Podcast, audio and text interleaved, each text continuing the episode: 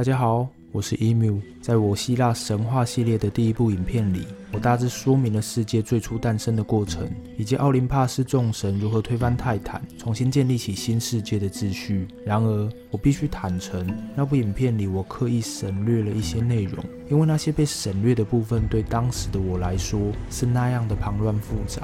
但随着对希腊神话的了解加深，我发现有必要去厘清那古老的混乱。透过这些整理，我们对故事的前因后果和众神之间的恩怨情仇会有更清楚的脉络，所以我决定好好的来介绍那些曾经称霸世界的远古神灵——泰坦神族。这一集的内容会稍微生硬一点，会出现非常多绕口且陌生的名字，大家都做好心理建设了吧？我们开始吧。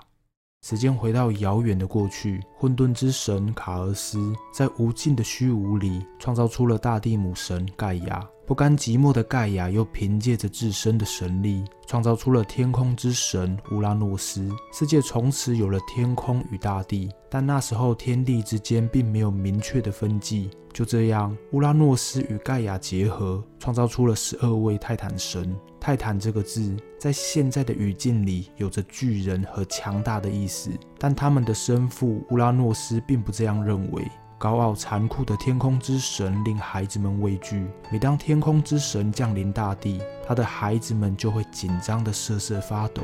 乌拉诺斯打从心底不喜欢这群孩子，于是他不以为然地称他们为战斗者。泰坦这个字原意有战斗的意思，泰坦们因这个典故而得名。乌拉诺斯不是个好父亲，也完全称不上一位好丈夫。盖亚在他眼里只是发泄欲望的工具。无法忍受的盖亚获得了孩子们的支持。盖亚命令四个儿子用巨大的身体去撑起天空。克罗诺斯在趁势拿出镰刀阉割了乌拉诺斯。从此以后，天与地不再有任何接触。克罗诺斯推翻了父亲的统治后，成为了世界的第二代神王，由泰坦接管了整个世界。希腊神话的核心围绕着奥林帕斯众神。关于泰坦神族的资讯非常残缺。我们知道他们是奥林帕斯神的长辈，也知道泰坦神的战斗能力完全不输奥林帕斯神。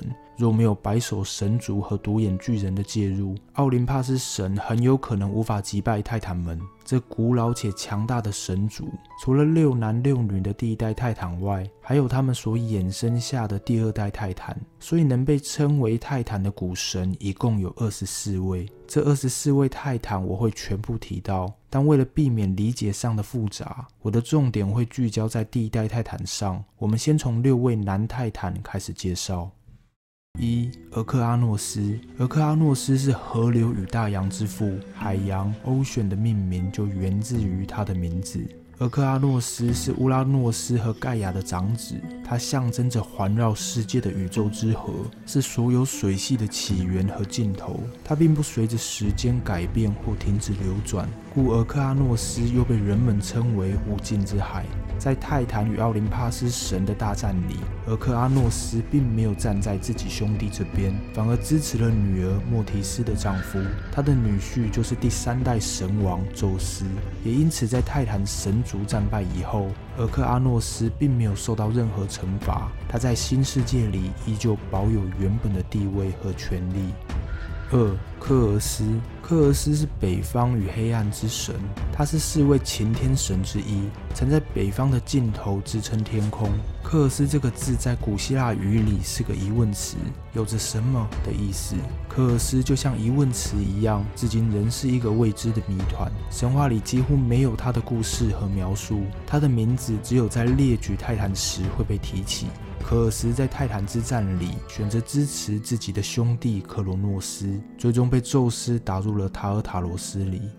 三克利俄斯，克利俄斯是南方与星辰之神，他是四位擎天神之一，曾在南方的尽头支撑天空。这老兄的状况和科尔斯差不多，除了列举泰坦时会被提起外，没有什么关于他的故事。根据零碎的文献，大致可以推测，克利俄斯是一位和天体、季节以及生机有关的古神。他和原初海神蓬托斯的女儿欧吕比亚结合，生下了群星之神阿斯特赖俄斯、毁灭之神珀塞斯以及战争之神帕拉斯。克利俄斯在泰坦之战里同样选错了战队，被宙斯关进了塔尔塔罗斯里。四许普里翁，许普里翁是东方与光明之神，他是四位擎天神之一。曾在东方的尽头支撑天空。许珀里翁是最古老的太阳神，主司光明的他拥有强大的威力。许珀里翁这个名字有穿越高空和巡视天空的意思。他也被人们视为守望智慧的古神。关于许珀里翁的结局，在神话里并没有很好的交代。但根据后来太阳神的演变与交替，他应该也是待在了塔尔塔罗斯里吧。五伊阿珀托斯，伊阿珀托斯是西方语言论之神，他是四位擎天神之一，曾在西方的尽头支撑天空。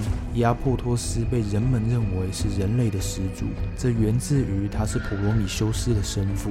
伊阿珀托斯和俄克阿诺斯的女儿克留梅尼结合，生下了先见之神普罗米修斯、后见之神埃庇米修斯以及擎天神阿特拉斯和狂暴之神。莫诺提俄斯，他虽然是普罗米修斯的父亲，但显然没有普罗米修斯的先见之明。伊阿珀托斯在泰坦之战里力挺自己的兄弟，他和克洛诺斯的名字在神话中很明确的被记载在了塔尔塔罗斯里。他的儿子阿特拉斯也被宙斯惩罚去西方擎天，普罗米修斯最终也因为盗火，日日夜夜受到宙斯的折磨。六克罗诺斯，克罗诺斯是第一代泰坦里年纪最小的。克罗诺斯年纪虽小，却有着非凡的胆识，理所当然成为了世界第二代的神王。克罗诺斯上任以后，认为拥有可怕蛮力的白手神族和独眼巨人，肯定是他政权上潜在的巨大威胁。为了巩固自己的统治地位，刚获得自由的白手神族和独眼巨人，又被克罗诺斯关进了塔尔塔罗斯。这件事也为整个泰坦族的结局埋下了伏笔。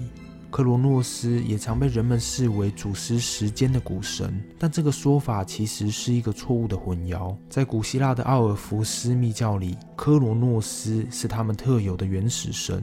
这位原始神在密教里就代表着时间，他和神谱里的克罗诺斯，简单来说就不是同一位神。六位男泰坦介绍完毕，大家可以暂停一下，喝杯水，喘口气。接下来开始为大家介绍六位女泰坦。七特蒂斯，特蒂斯是最古老的海之女神。特蒂斯这个字在古希腊语里有祖母的意思。作为所有海神以及河神的祖母，特蒂斯的地位是十分够格的。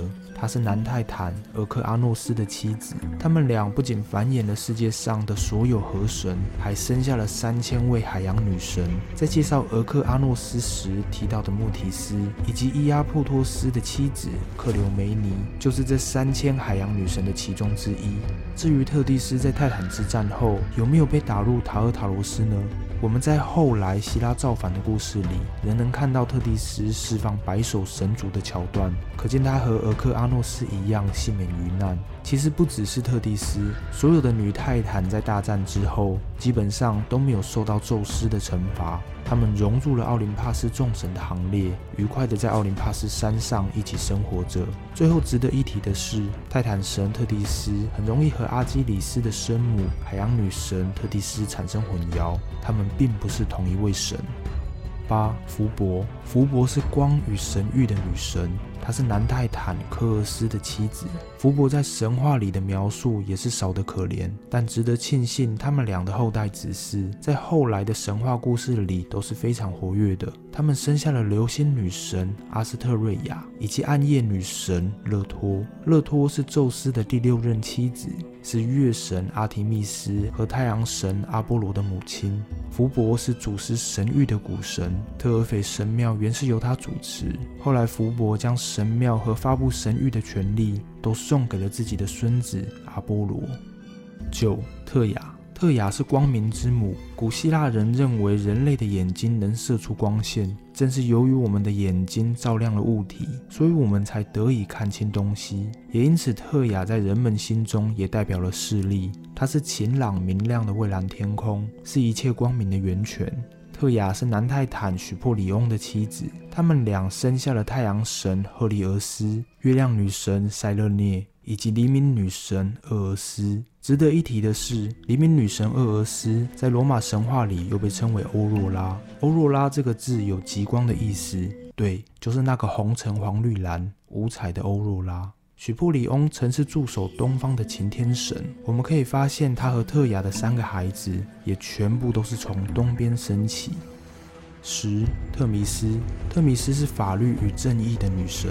特弥斯最具特色的是她脸上那块蒙眼布。特弥斯看不见纷争，也不畏惧权势，更不会接受任何的收买利诱。这个神话典故对西方的司法正义有着非常深远的影响。最后甚至还衍生出“程序是正义的蒙眼布”这句法学格言。特米斯是宙斯的第二任妻子，也是宙斯最信任且尊重的妻子。每当奥林帕斯召开会议时，特米斯总会坐到宙斯的身旁，协助宙斯维护圣山的正义，做出无可争议的决定。特米斯和宙斯生下了命运三女神摩伊赖以及时序三女神何赖。值得注意的是，他们的孩子并不被归纳进泰坦里。十一摩涅摩叙涅，摩涅摩叙涅是记忆与语言的女神，她的艺术形象常是一位拖着下巴沉思的女子。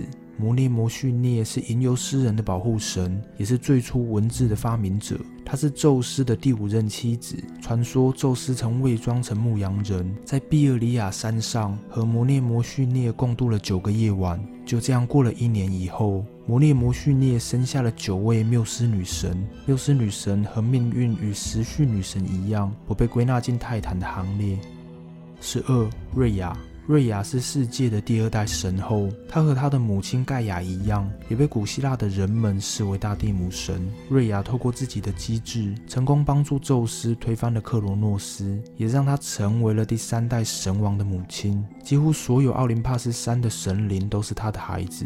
瑞亚的身份究竟有多显赫，想必不需要我多加赘述。